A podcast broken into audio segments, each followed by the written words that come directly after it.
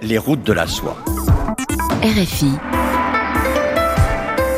China's One Belt One Road. Les nouvelles routes de la soie. Beijing launching its Belt and Road Initiative. Grand reportage. Les nouvelles routes de la soie, dix ans après, Cinquième épisode de notre série spéciale sur le projet mondial lancé par la Chine de Xi Jinping. Dans l'épisode précédent, nous étions en Afrique, où une décennie de méga-projets financés par la Chine a suscité une vague d'optimisme, mais a aussi ouvert les yeux sur la dépendance économique de certains pays vis-à-vis de Pékin. Aujourd'hui, étape en Turquie, nouveau carrefour du projet phare de Xi Jinping. Auparavant, les relations sino-turques tournaient souvent à l'avantage des Chinois, mais le Covid-19 et la guerre en Ukraine ont rebattu les cartes. La Turquie, au carrefour des nouvelles routes de la soie, c'est un grand reportage de Muriel Paradon.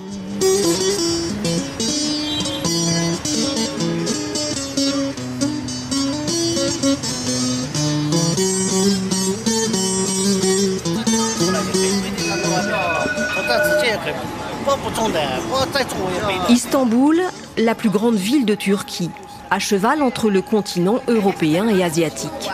Il faut traverser le Bosphore, un des trois qui relie la mer Noire à la mer de Marmara, pour se rendre d'une rive à l'autre de la ville. Côté européen, dans le quartier historique de Sultanahmet, les touristes chinois ont refait leur apparition après le Covid. I'm from China.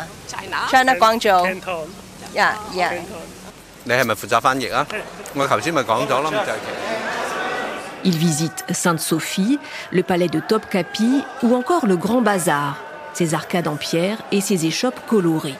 En se perdant dans ces ruelles, on trouve des traces ancestrales de la présence chinoise. La boutique d'antiquité d'Adnan, 40 ans de métier, renferme plus d'un trésor, dont deux vases anciens en porcelaine de Chine.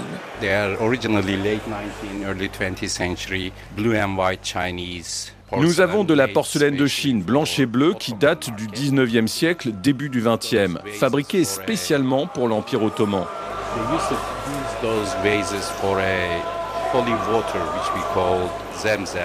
Ces deux vases servaient à transporter de l'eau de Zamzam, l'eau sacrée de la Mecque en Arabie saoudite. Les Chinois ont beaucoup produit de céramique blanche et bleue au XVe siècle pour le palais de Topkapi. La collection la plus importante et la plus luxueuse de porcelaine blanche et bleue datant de la période Ming se trouve ici, au palais de Topkapi. Même en Chine, il n'y a pas d'équivalent. De la porcelaine chinoise pour le sultan qui vivait dans le palais de Topkapi, à l'époque où Istanbul s'appelait encore Constantinople. Il fallait, pour acheminer ces trésors, emprunter les routes terrestres de la soie avant qu'elles ne soient progressivement supplantées par les voies maritimes.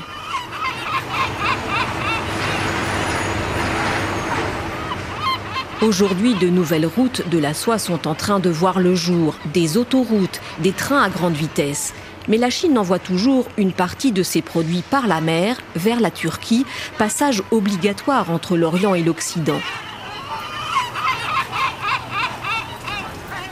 Et pour assurer ses débouchés, la Chine s'est même payé le luxe d'acheter le troisième port de marchandises en Turquie, Kumport, à une heure d'Istanbul.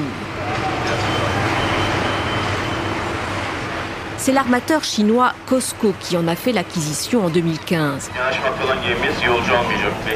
Sur le port, un balai incessant de camions transportant des conteneurs dans un vacarme assourdissant. Akan Yakupoulou est responsable des douanes pour l'entreprise de fret maritime Nari.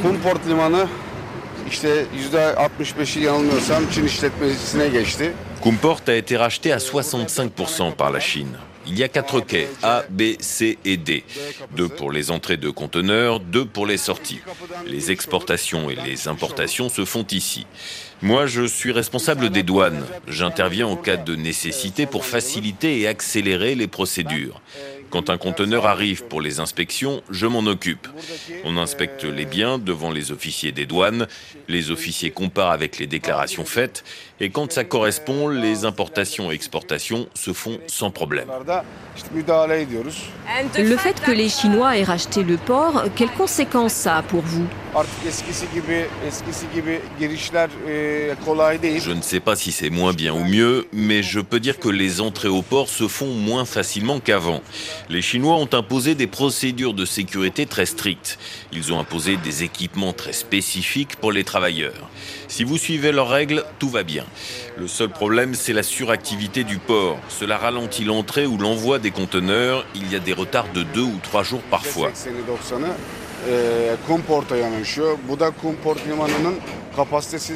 Soyons clairs, depuis que les Chinois ont racheté le port, presque toutes les entreprises chinoises utilisent le port de Kumport. 80-90% des bateaux arrivent ici.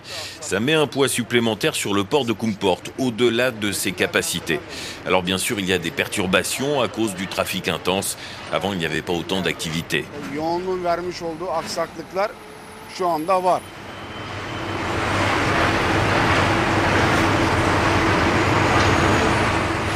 Les marchandises chinoises arrivent en Turquie par bateau sur ce port racheté par les Chinois, mais aussi par voie ferrée sur une ligne financée en partie par la Chine. Un autre exemple des nouvelles routes de la soie. Certains produits continuent leur chemin vers d'autres continents, l'Europe, l'Afrique, ou restent en Turquie. Le commerce est florissant. Are Bienvenue au salon Eurasia Beauty, près d'Istanbul. Des centaines d'exposants, dont une bonne partie de Chinois. Ils vendent de tout. Des emballages pour cosmétiques, des faux ongles et des machines laser qui promettent de rendre les femmes plus belles. Sur le stand de l'entreprise chinoise Perfect Laser, il y a foule. Rock Duhan est directeur des ventes. Avec son costume gris et son anglais impeccable, il accroche facilement les clients. Nous vendons des machines de beauté. C'est très important le marché turc. Il y a beaucoup de femmes qui font attention à leur apparence. Elles veulent s'épiler, elles veulent rester minces, réduire leur cellulite ou enlever leurs tatouages. C'est pourquoi on vend ces machines laser. Elles sont faites en Chine et on cherche des distributeurs en Turquie. Il y a beaucoup d'entreprises turques qui vendent ces machines, mais elles ne peuvent pas les fabriquer.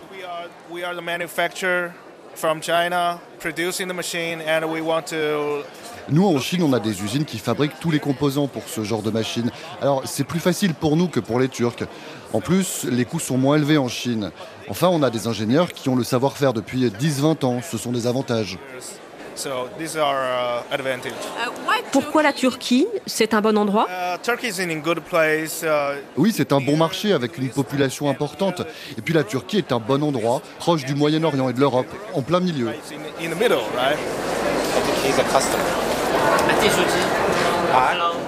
Soar est un client potentiel. Il travaille à la tête de Nikarish System, un distributeur en Turquie de ce genre de machines, et il s'intéresse de près aux produits chinois. Nous utilisons beaucoup de produits chinois en Turquie, car malheureusement, les équipements qui viennent d'Europe ou d'Amérique sont trop chers pour le marché turc. Nous n'avons pas le même pouvoir d'achat. J'ai commencé à travailler avec les Chinois depuis deux mois environ. Avant, je travaillais beaucoup avec des entreprises russes. Mais au niveau des douanes, c'est plus simple entre la Turquie et la Chine. Pour envoyer nos paiements en Chine, c'est plus simple aussi que dans n'importe quel autre pays. Mais il faut aussi reconnaître que les produits fabriqués en Chine ne sont pas forcément de bonne qualité. On les choisit parce qu'ils sont moins chers. Pour la qualité, on préfère se tourner vers la Russie.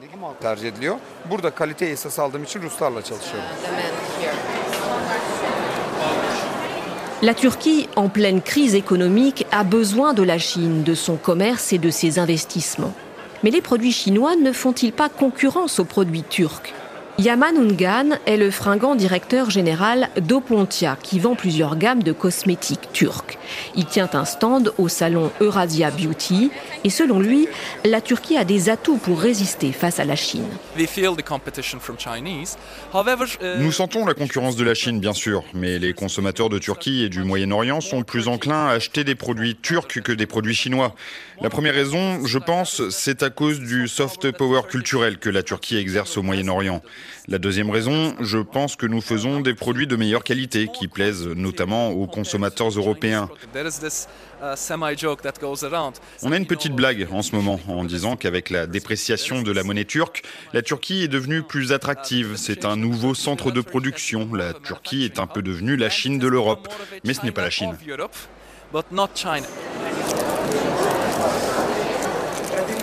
Après le Covid et la hausse des coûts de transport, plusieurs entreprises occidentales ont préféré relocaliser une partie de leur production en Turquie plutôt que de produire en Chine. Mais certaines entreprises chinoises ont, semble-t-il, également adopté cette stratégie. Ces investissements font partie du programme des nouvelles routes de la soie. Installer des usines en Turquie pour être au plus près des clients avec plus ou moins de bonheur.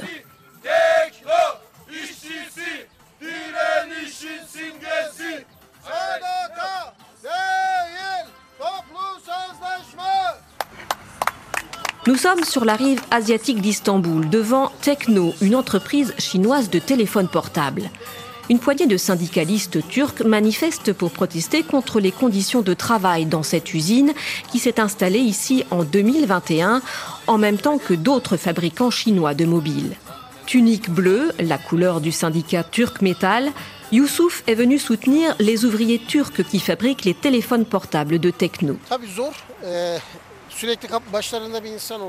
C'est difficile pour les ouvriers. Ils sont constamment surveillés par leurs chefs qui leur mettent la pression pour qu'ils travaillent plus vite. Même le temps d'aller aux toilettes est retenu. Les ouvriers sont poussés à produire davantage. En plus, il y a des caméras de surveillance au-dessus de leur tête, une caméra au mètre carré. C'est vraiment dingue comme situation. Un autre syndicaliste, Selim Geled, affirme que les droits syndicaux ne sont pas respectés dans cette entreprise chinoise. C'est dangereux pour les ouvriers qui souhaitent adhérer à un syndicat. On les en empêche. Si un camarade syndiqué va parler à un employé non syndiqué de ses droits et qu'il lui propose de devenir membre du syndicat, l'employé identifié est renvoyé. Difficile de vérifier leur dire, les entreprises chinoises communiquent généralement très peu.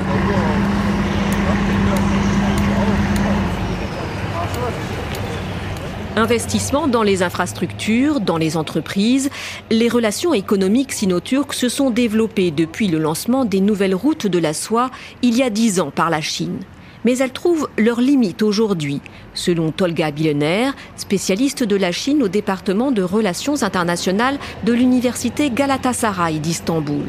Il nous reçoit dans un magnifique bâtiment 19e qui borde le Bosphore. La Chine est devenue euh, l'un des trois plus importants partenaires économiques de la Turquie. C'est dans la tradition de la diplomatie turque de ne jamais mettre les œufs dans le même panier. Donc ça permet aussi euh, à la Turquie de diversifier ses partenaires tout en sachant que 60% du commerce turc se fait toujours avec l'Union européenne et la Russie aussi est un partenaire important. Mais on a l'impression que les relations euh, commerciales se sont développées autant qu'elles peuvent. On a atteint une limite et il y a un déficit commercial qui ne cesse de se creuser. Donc ça, c'est un, problème. Les exportations turques vers la Chine stagnent autour de 3 milliards de dollars depuis des années on n'arrive pas à l'augmenter. Donc pour l'instant, on peut parler d'une stagnation. En décembre 2022, le ministre des Affaires étrangères turc a dit lui-même devant le Parlement euh, que euh, après un réchauffement très rapide des relations entre la Turquie et la Chine, on est en période de ralentissement. Et lui-même, il a donné la raison de ce ralentissement, le dossier ouïghour.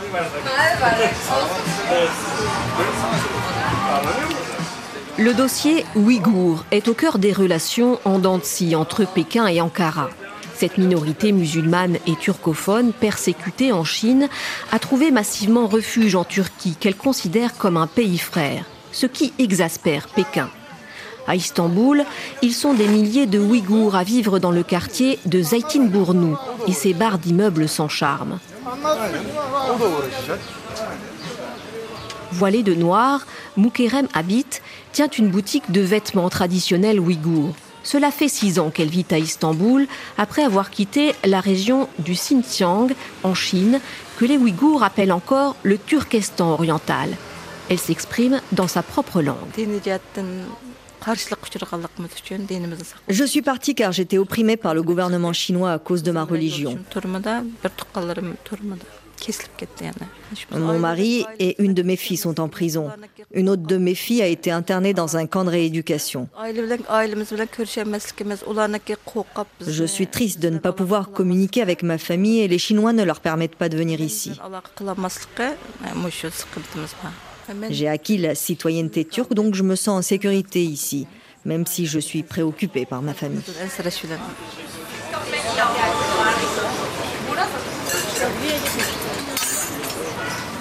Les Ouïghours se sentent généralement protégés en Turquie.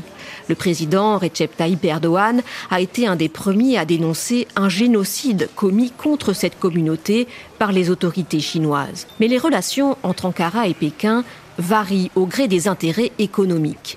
Et en 2017, le Parlement chinois a ratifié un accord d'extradition avec la Turquie, ce qui inquiète Abdou-Selam Teklimakan, président d'une association ouïghour, qui a peur un jour d'être renvoyé en Chine et de subir le même sort que sa famille, l'internement dans des camps. Bien sûr que cet accord d'extradition nous inquiète, même si pour l'instant seul le Parlement chinois l'a ratifié, pas le Parlement turc. Tant que le Parlement turc ne l'acceptera pas, nous nous sentirons en sécurité. S'il le fait, on ne sait pas ce qu'il pourrait arriver à notre communauté.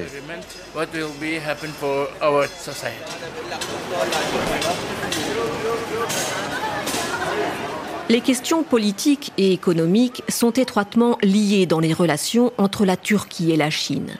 Mais Ankara peut aussi s'en affranchir. Après le Covid et la guerre en Ukraine, la Turquie a renforcé sa place centrale dans la région.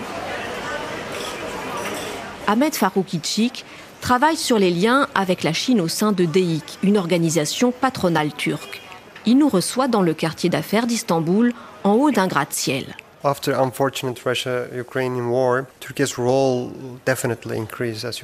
Après cette guerre malheureuse entre la Russie et l'Ukraine, le rôle de la Turquie s'est renforcé. Par exemple, il y a la route transcaspienne. On sait que les nouvelles routes de la soie sont multiples. Celle du Nord a perdu de sa pertinence car il n'y a plus de stabilité. Donc, la route transcaspienne, qui est stable, a pris le dessus. Cette route va du Kazakhstan à la mer Caspienne, à un port d'Azerbaïdjan et ensuite par voie ferrée de la Géorgie à la Turquie. Un autre aspect, c'est que tous les pays qui faisaient du commerce avec la Russie et l'Ukraine ont déplacé leurs entreprises et leurs investissements en Turquie ou déplacé une partie de leur chaîne d'approvisionnement. C'est un autre bénéfice que la Turquie a tiré de la guerre.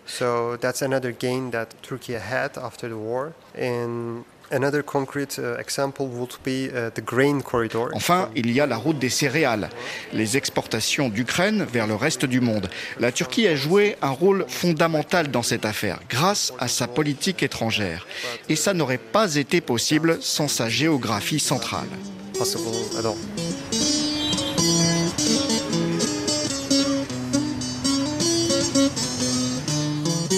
Les nouvelles routes de la soie, lancées il y a dix ans par Xi Jinping, se trouvent à un moment crucial pour la Turquie.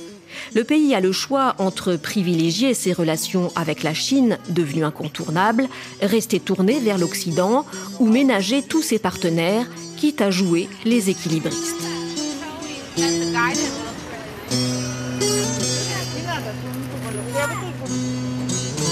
La Turquie au carrefour des nouvelles routes de la soie un grand reportage de Muriel Paradon, réalisation Mathieu Douxami.